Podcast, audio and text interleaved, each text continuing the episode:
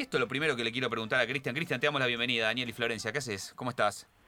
Daniel, Florencia, buenas noches. ¿Cómo andan? Bien, ¿vos? ¿Cómo andás? Todo bien, todo bien, todo tranquilo. Bueno. todo tranquilo. Vos, tranquilo porque estás afuera. Escúchame. No, el presidente dijo que está todo tranquilo. Bueno, pero obviamente es lo que tiene que decir protocolarmente. Lo escuchaste a, Meal, pero eh, no está todo tranquilo. Renuncia un vicepresidente eh, y aparte no es cualquier vicepresidente, porque no es, por ejemplo, no sé, Roico Ferrari, en el vicepresidente de, mm, de mm, el Tano Angelici, no era una, personalidad muy fuerte. Acá Mario Pergolini es un nombre fuerte. Eh, lo primero entonces que te pregunto es si le creíste a Meal, que está todo tranquilo. bueno, este, es políticamente correcto en lo que tiene que decir, pero bueno, dijo algo que sí le creo que si hay alguien que tiene que hablar es Pergolini. Eh, le preguntaron dos o tres veces la, misma, hicieron la misma pregunta y bueno, si, alguien tiene que hablar es Pergolini. Yo eh, voy a esperar, pero no creo que eso suceda.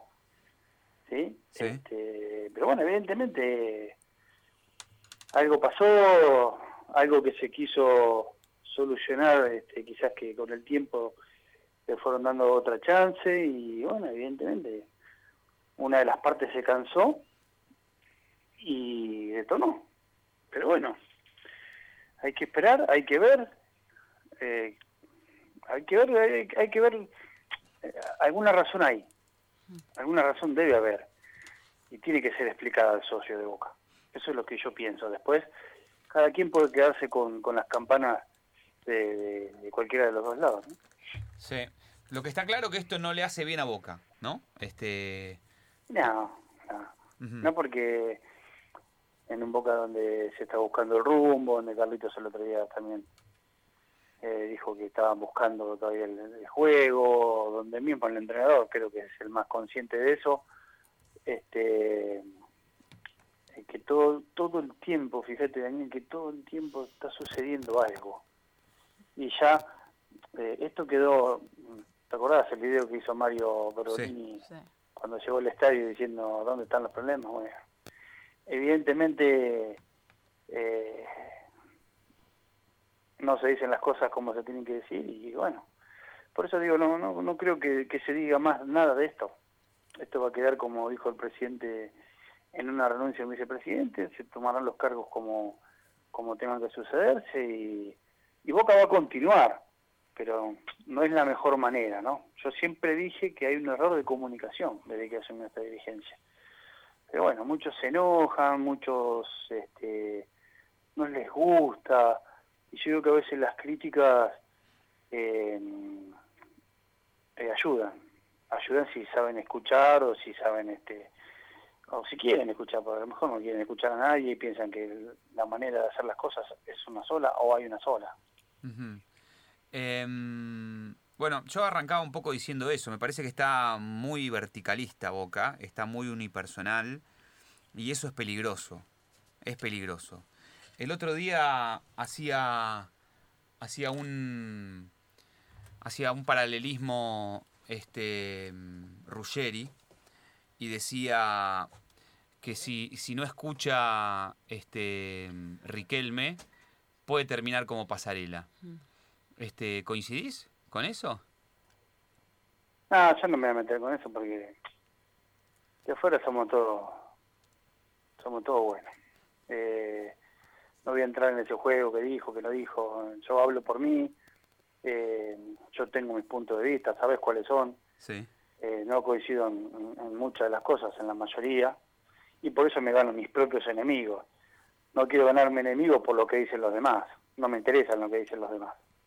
Yo creo que eh, todos sabemos en el mundo Boca qué cosas están bien, cuáles son las cosas que están mal, eh, pero yo insisto, acá acá se, se, cometió un gran error, creo que fue la, comunicación.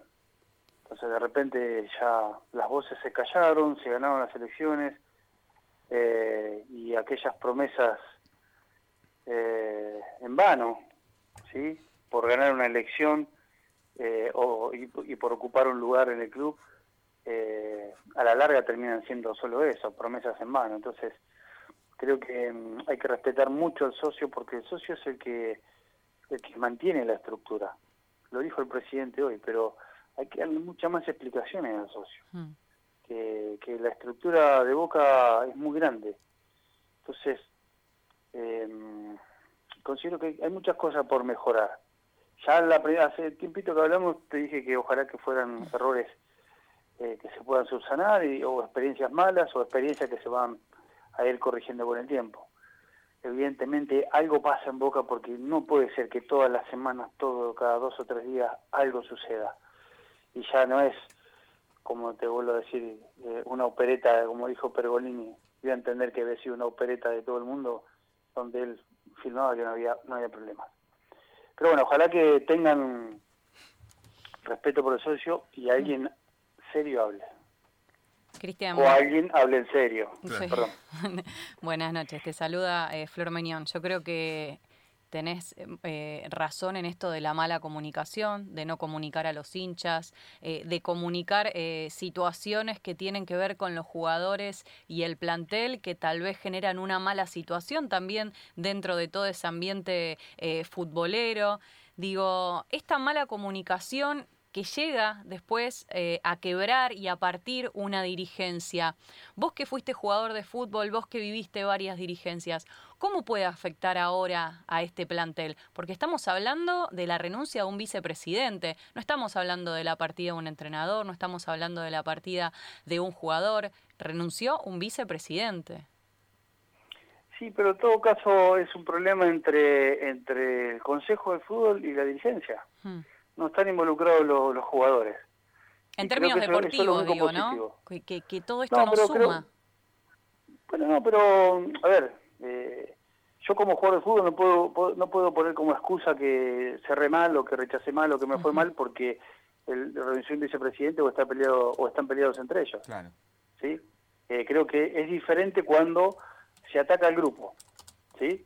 Cuando se, se, se tiene generalmente esos roces dirigenciales con los jugadores, ahí sí puedo decir, eh, puede haber bronca, pero esa bronca se tiene que trasladar a, eso que nosotros siempre buscamos desde adentro, de decir, bueno, juguemos enojado contra alguien, y bueno, ¿qué mejor? A veces son los periodistas, a veces son tus propios dirigentes, ¿sí? entonces buscar una, una fuente de extra de motivación. En este caso creo que es algo ajeno a la cancha, y, no tendría por qué influir.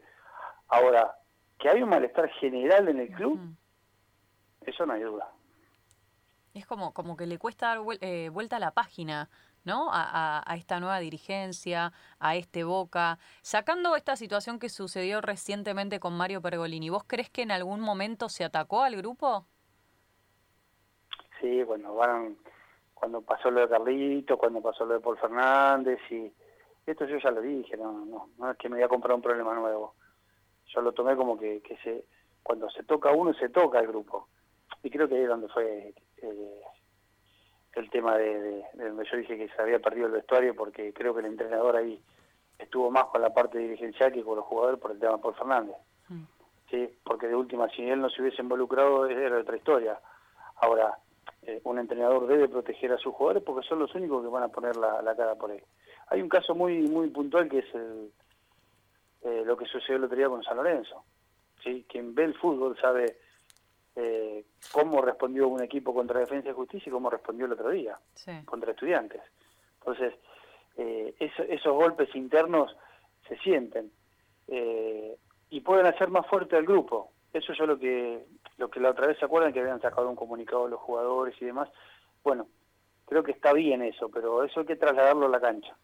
Entonces, eh, siempre va a haber una mirada diferente desde el lado de la dirigencia hacia el jugador o viceversa. Eh, no hay excusas para, para jugar mal o no hay excusas para no entregarte. ¿sí? No hay excusas para, para poner excusas. ¿Se entiende, no? Sí, clarísimo. clarísimo. Em, ¿Entendés la, la decisión de Pergolini o, digamos, Pergolini evidentemente, por la información que yo tengo y lo, y lo, lo que se sabe, bueno, diferencias de, bueno, lo dice él eh, a grandes rasgos en, el, en, su, en su Instagram, quiso hacer cosas que, no, que evidentemente no pudo y su decisión es renunciar. Digo, ¿entendés la decisión de la renuncia o, o crees que, que digamos que, que tendría que haberse quedado para pelear desde adentro? O cuando alguien no, no encuentra la manera, listo, por ahí dar un paso al costado es algo desde tu punto de vista entendible.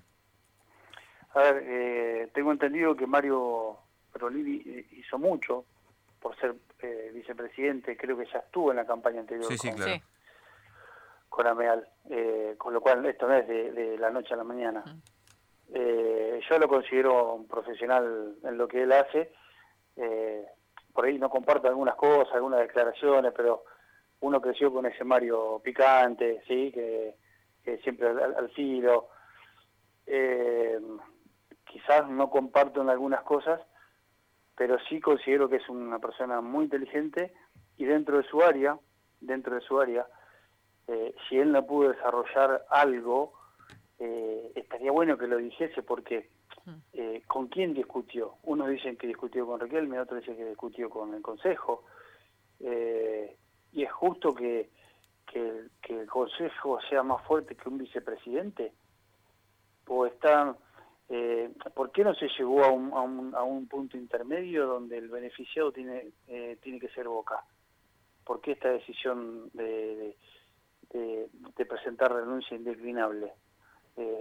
No es de hoy entonces esto, esto viene una acumulación de series, de una acumulación de cosas que a lo mejor uno la puede escuchar o, tocar de oído, pero viste que siempre están esos mensajes de hipocresía, ¿no? Como el mensaje de Mario es agradeciendo, ¿no? Bueno, puedes agradecer a alguien que si te peleaste te fuiste. Hmm. ¿Sí? Entonces, eh, no, no se puede estar bien con todo el mundo. A veces hay que estar mal con alguien. Entonces, eh, creo que en estos casos siempre los problemas son mejor abordarlos desde el inicio. Eh, y yo no sé si fue paciente o no lo fue tanto para tomar esta decisión. Yo hubiese yo si estoy en un lugar donde no me siento cómodo, me, voy como he hecho muchas veces en mi vida. Eh, pero esas son cosas naturales, ¿no? No hay que forzar las cosas. Pero también no creo que sea justo eso, ¿no? No creo que sea justo porque si alguien luchó tanto en la otra campaña y puso la cara con el presidente Ameal en la otra campaña, y no lo estoy defendiendo, ¿eh? Saben que no soy partidario de, nadie. Pero eh, no se me hace justo. Pero bueno, me gustaría aunque sea mañana en su radio de, la mañana, en su programa, eh, diga algunas palabras. Pero con sinceridad, así total, acá lo que hay que hacer es, ser sincero. A ver, cuando tenemos un problema hay que tratar de solucionarlo. Y le, guste a quien le guste, o caiga quien caiga, eh, parafraseando un programa de Mario. Tal cual, pensar más que nada en la institución y no individualizar o personalizar algún, algún problema. Cristian, ¿vos crees que realmente no se bancó el mundo Boca o lo que no se bancó fueron las decisiones de una persona que en este, en este momento tiene nombre y apellido y es Juan Román Riquelme? Es que yo no sé si se peleó con Riquelme o si se peleó, otro dice que se peleó con Bermúdez. Mm, vaya uno a saber. Y de cualquier manera está mal es decir, no es prolijo. Yo lo veo desde, ese punto de vista, ¿no? Para mí no es prolijo.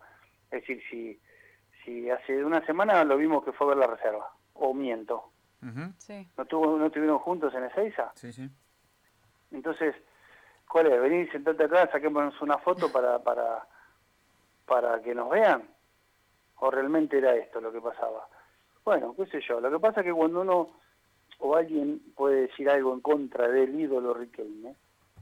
Y bueno, hay que bancársela, porque después están todos los tuiteros, las redes sociales, todas estas historias que no les gusta que le digan o no les gustan ver algunas cosas que, que se dicen o que pasan. Por eso, eh, la comunicación es muy importante para, para aquellos que lo votaron y para los que no los votaron a, a esta dirigencia. El socio tiene que ser tienen que entender o tienen que saber, tienen que tener conocimiento de qué es lo que pasa. Porque el socio es el que aporta, ¿eh? Acá no aporta nadie, no aporta ni Riquelme, ni Pergolini, ni Ameal. El que aporta es el socio. Y bastante aportan. Y bastante aportan. Y, Boca no le está dando servicio. Entonces, bueno. Eh, es muy difícil. Yo la verdad, Daniel, yo no, no, no creo haber vivido este, este clima en Boca desde hace, no, desde hace no, nunca. Yo no viví la época de, de Noel, era, era chico yo en la época de Noel cuando se pintaban las camisetas con números, con, perdón, los números con, con fibra. Con fibra, sí. Yo no la vi, era chico. Pero ni aún en las internas más feroces por, por ser presidente de Boca, vi un club tan partido, tan agrietado que si decís una cosa se enojan del otro lado o viceversa. La verdad que no sé cuál será la solución, uno no la tiene, pero no me gusta. Em, ¿Y dónde puede terminar esto si no se ponen de acuerdo?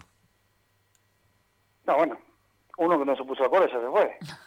Ajá, pero digamos, acá, acá el tema es lo futbolístico, porque el fin último de Boca es el fútbol. Está claro, porque... Exacto. Bueno, ¿y dónde puede terminar esto si no se ponen de acuerdo?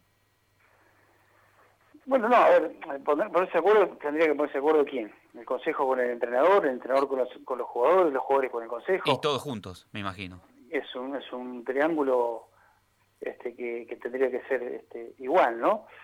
Eh, no sé, qué sé yo, eh, yo siento o escucho que muchos se quieren ir, algunos que están se, quieren ir, algunos que no juegan se quieren ir.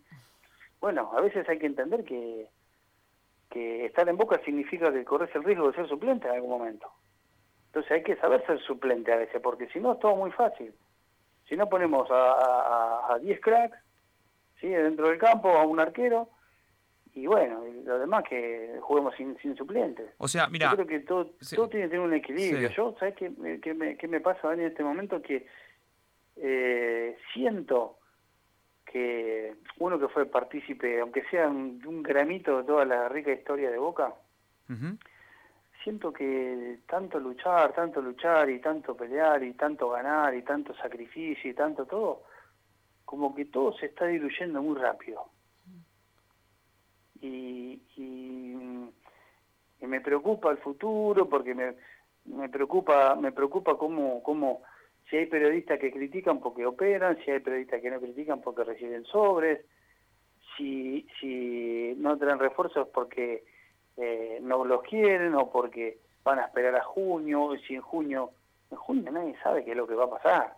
Entonces, creo que hay una gran incertidumbre y en medio de todo esto saltó este tema hoy. ¿no? Yo creo que lo, futbolístico Boca lo tiene que solucionar eh, sin estos extras. Ahora, no hay excusas. Esto, son, esto es otra parte de la historia. No hay excusas para mí.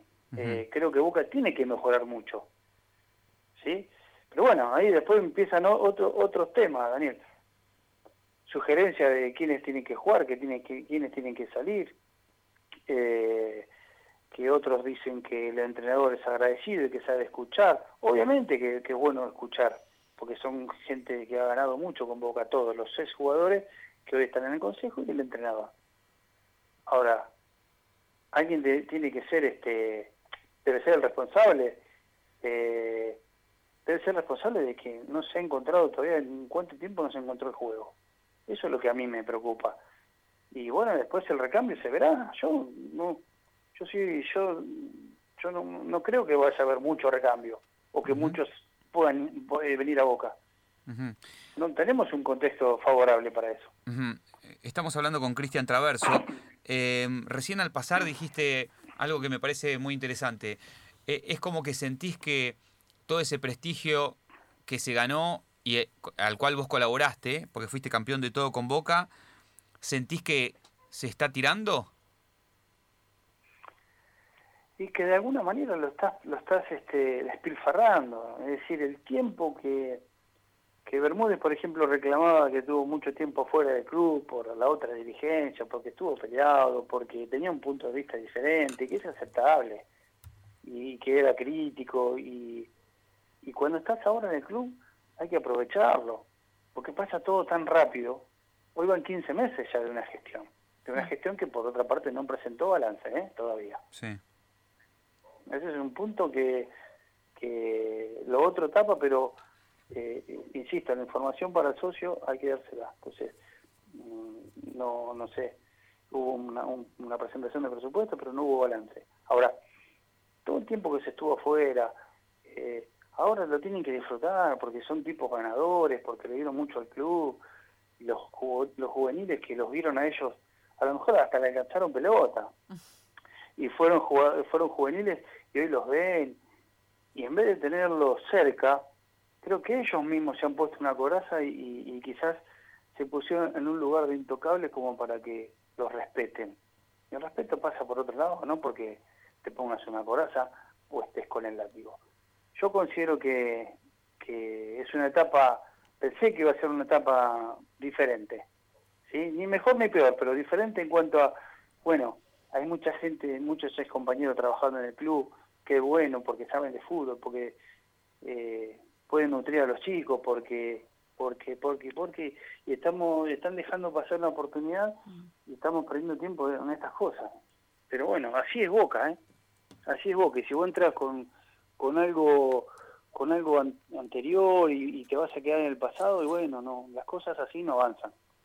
Es como, como si Boca estuviese en una especie de transición constante, ¿no? Como, como si no pudiese llegar eh, a, a, ese objetivo que tal vez también, más allá de lo deportivo, tiene que ver con, con la tranquilidad del club, no poner egos por encima de, justamente la institución. Vos recién decías esto de no encontrar el funcionamiento del equipo. Bueno, esto lo dijo Carlos Tevez después del último después del último partido. O sea, no es algo que se ve de afuera, es algo que también se ve de adentro.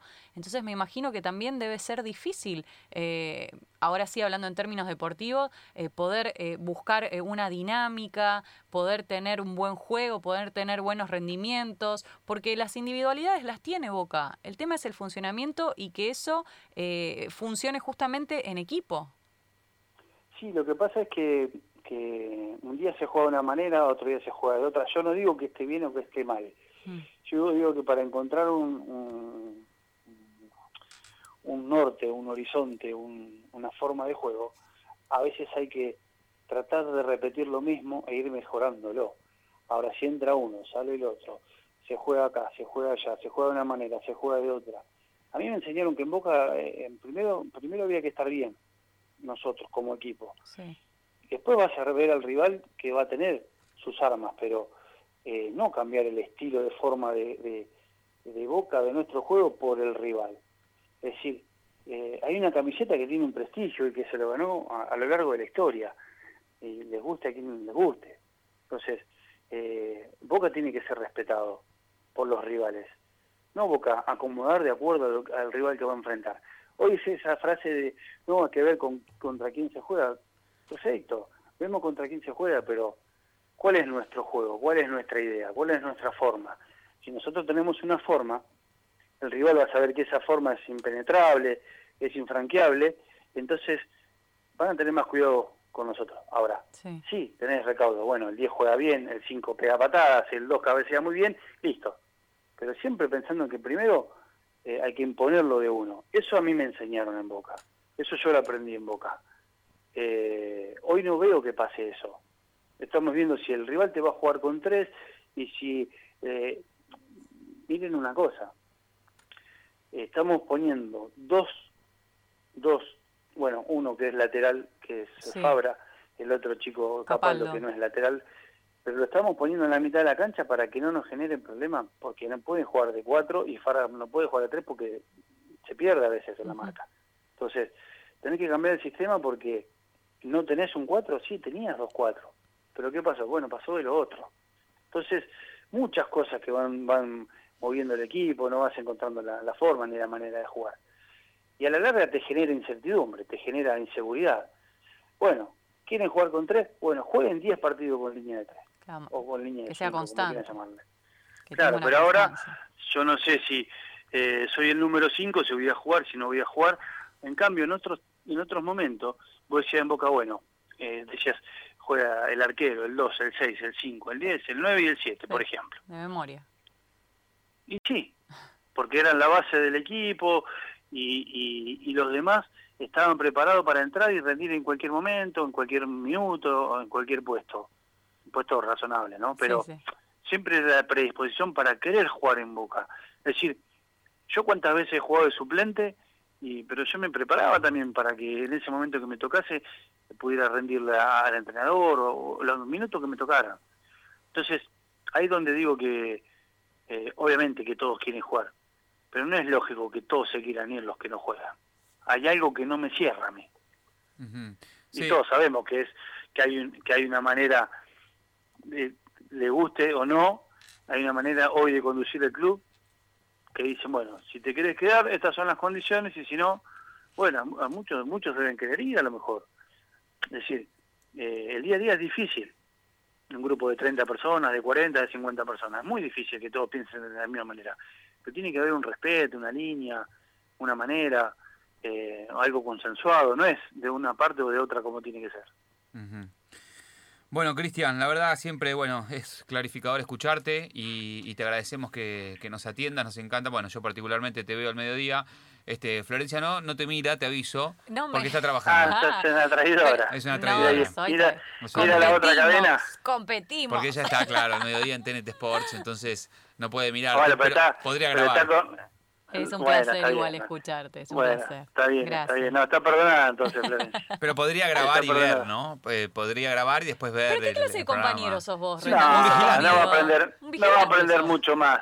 No va a aprender más de lo que sabe. Sí, no, ¿Para qué la vamos a confundir? Aparte la está ahí haciendo análisis también Cristian ahí este, al mediodía, así que... Lo que pasa es que se enojan cuando pide un 9, ¿viste? Y digo que a veces... Y ahora se fue encima bueno, Guanchope. Se fue Guanchope, claro. Hicimos, hicimos un informe en el programa el otro día. Sí y Boca de los 26 equipos salió 23 de su rendimiento de alguien que juega como número 9. Es decir, Carlitos, y no es 9. No es Entonces Boca no puede jugar sin 9. Yo digo que siempre los equipos eh, que tienden a, salir campeón, vos podés, o, o podés jugar sin 9 pero con un sistema donde muchos participen y ocupen esa posición. Y en Boca eso no está pasando. Entonces ahí es donde digo otra vez a lo mismo, ¿no? ¿Por qué eh, tenés a uno y no lo querés usar? Eh, hay, hay, muchas cosas que eh, obviamente no se van a aclarar, pero todos sabemos qué es lo que pasa. Eh, a mí lo que me importa es que realmente se pueda informar, se pueda comunicar y que puedan aprovechar esta oportunidad, porque no es de todos los días que un ídolo sea, eh, mirá, me salió el inconsciente, sea presidente de un club, ¿sí?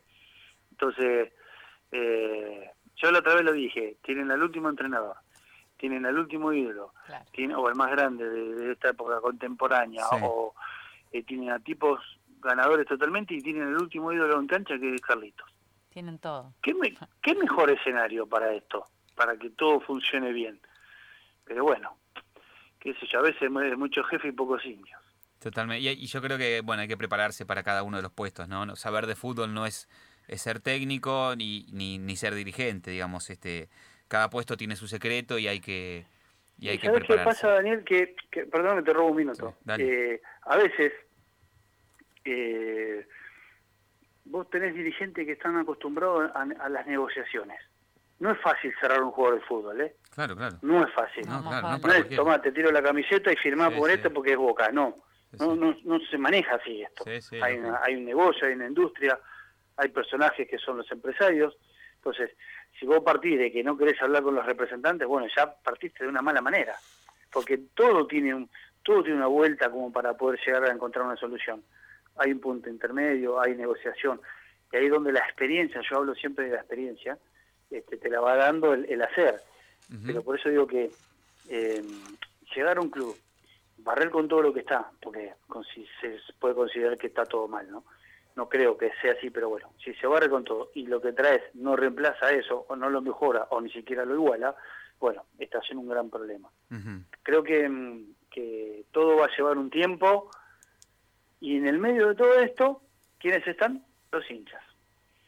Entonces, eh, no, no, no me gusta este momento de Boca, ni, ni en lo futbolístico, ni en lo institucional. La verdad que se hace todo muy raro y todos los días una nueva noticia, o cada dos días, o cada tres días, y acá no hay opereta de nadie.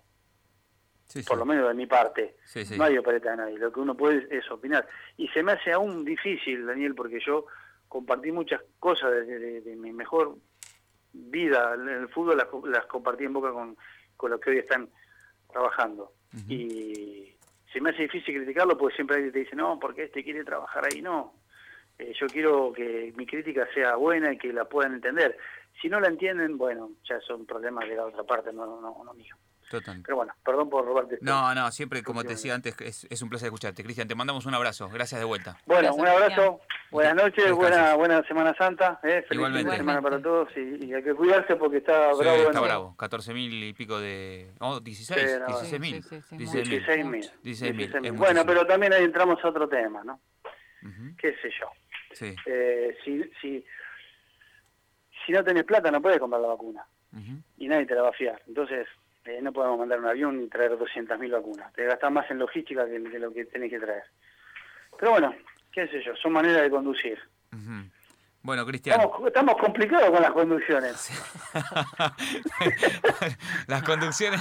No, está, está para criticar las conducciones, Cristian, eh, hoy. hoy. Hoy estamos, hoy, hoy- Estás sí, crítico de las bueno. conducciones. Un abrazo, Cristian. un fuerte abrazo. Chao. noches. Abrazo. Ahí estaba Cristian. Traverso, eh, hablando lógicamente del mundo Boca y la noticia del día que es la renuncia de Mario Pergolini. Vamos a hacer una tanda rapidísima. y Cuando volvemos, atención que tenemos un testimonio fuerte. Dale.